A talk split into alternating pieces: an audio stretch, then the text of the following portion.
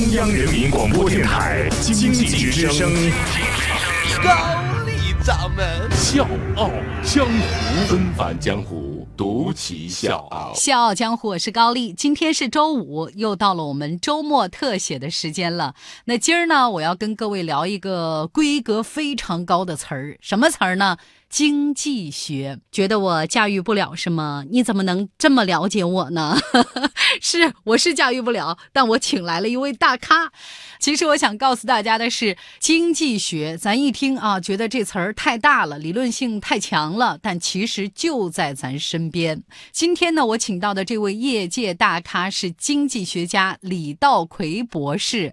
前一段时间呢，我看到了李博士的一次演讲，他呢就用自己身边的两个故事讲透了经济学的原理，我个人认为非常精彩。所以闲言少叙，咱这就开始。纷繁江湖，独起笑傲。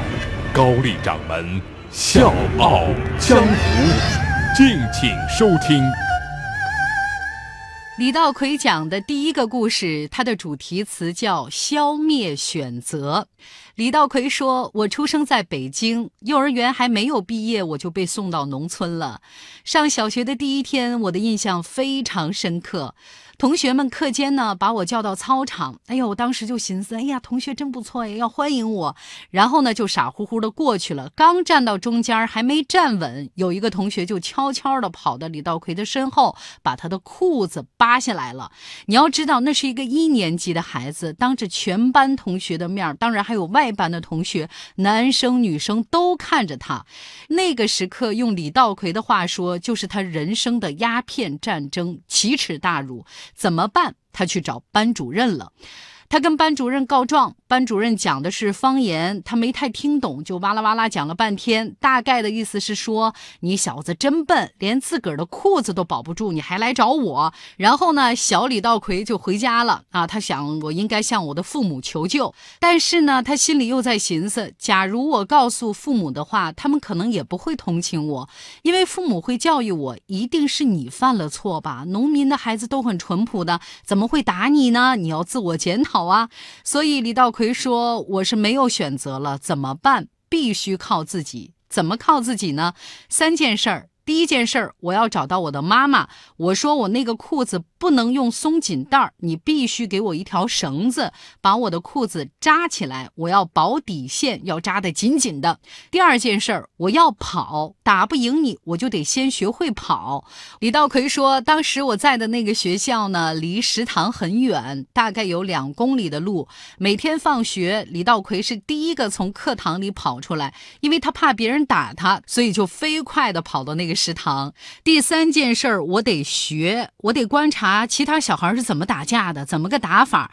我不会欺负人，但是如果别人打我，我好有个对应。终于机会来了，一个月以后，我的班主任说：“李小葵同学，那个时候他叫李小葵，不叫李道葵啊，你不能一放学就跑啊，你得做值日，打扫卫生。今天呢，你跟其他几个同学一起扫地、搬桌子。所以没办法，李道葵留下来了。”那几个同学呢，总算是逮着机会了，要打他一顿啊！你平时跑是吧？我看你小子今天怎么跑。那这个时候的李道葵呢，因为已经跑了一个多月了，他的身体呢也强壮了，就跟阿甘那样似的啊，练出来了。这次李道葵没有被打，反而是把其他的同学给打了，而且他当时就意识到我闯祸了。第二天呢，李道葵的妈妈就买了点饼干，带着李道葵呢就到这个同学家去赔礼道歉。呃，李道。道奎说：“我那个印象非常深刻。我们是站在一头牛的边上，你要知道牛身上那个味儿啊，夹杂着牛粪的那个味儿是非常特殊、非常难忍的。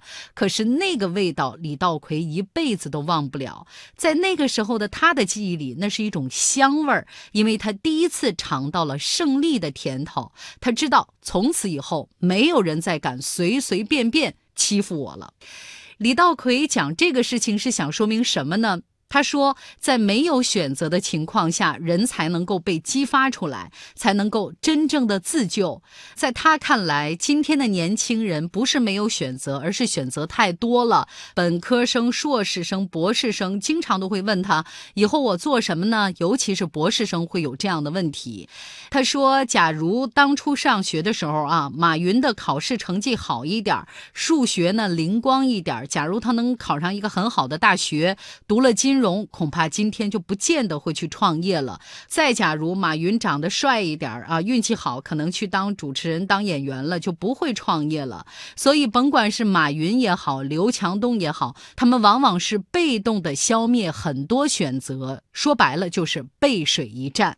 所以他想跟大家分享的第一个道理就是，甭管干什么，尽快的找到自己的未来发展的一个大方向，在这个大方向上消灭选择。在明确大方向没有选择的情况下，你突然就会发现自己的能量是无限大的，你的才智远比你想象的要高，你能干很多自己以前认为干不成的事情。大家好。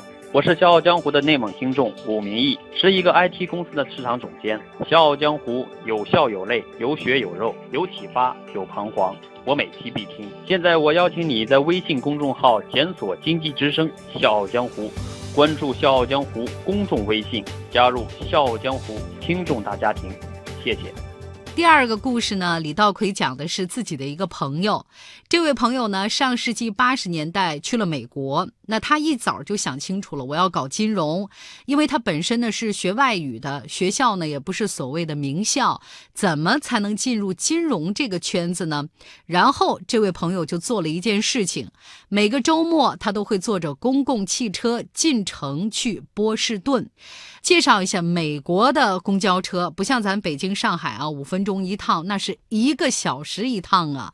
所以他的这位朋友呢，就要背着干粮、面包、可乐、牛奶。这一走就是一天。他去波士顿的金融街，那个地方呢有很多基金公司的办公室，还有很多投资银行的分部办公室。他去这儿干什么？他就看人家大厅里那个门板啊，记下来这些公司的负责人名字是什么，部门是什么。然后呢，他会找到这家公司的总机，打过去电话啊，说我要跟史密斯先生谈一谈，他是哪个部门的。人家总机接线员一听啊，他说的还挺靠。靠谱，可能是业务伙伴吧，就这么把他放进去了。于是他的这位朋友就通过这样的方式跟华尔街在波士顿的分公司接上头了。很快，他就去了这家公司做实习生了。再过五六年，经过他自己的不懈努力，他成了全球三大之一的投资银行的亚太部总管。那现在呢，也是自己下海创业了，办了属于自己的私募股权基金。李道奎讲的这个故事的关键词是圈子。那么回到经济学，这是什么道理呢？经济学就叫外部性。外溢性，溢于言表的溢啊，就是每一个能干的人，每一个大公司都会给周边的人带来正向的帮助，哪怕你的基础低一点无所谓，只要进了这个圈子，你就会不断的往上走。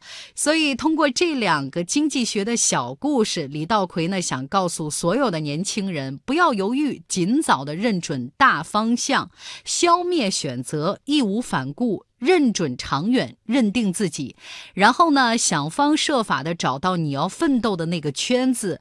跟了那个圈子之后，你会跟着这个圈子不断的往上走。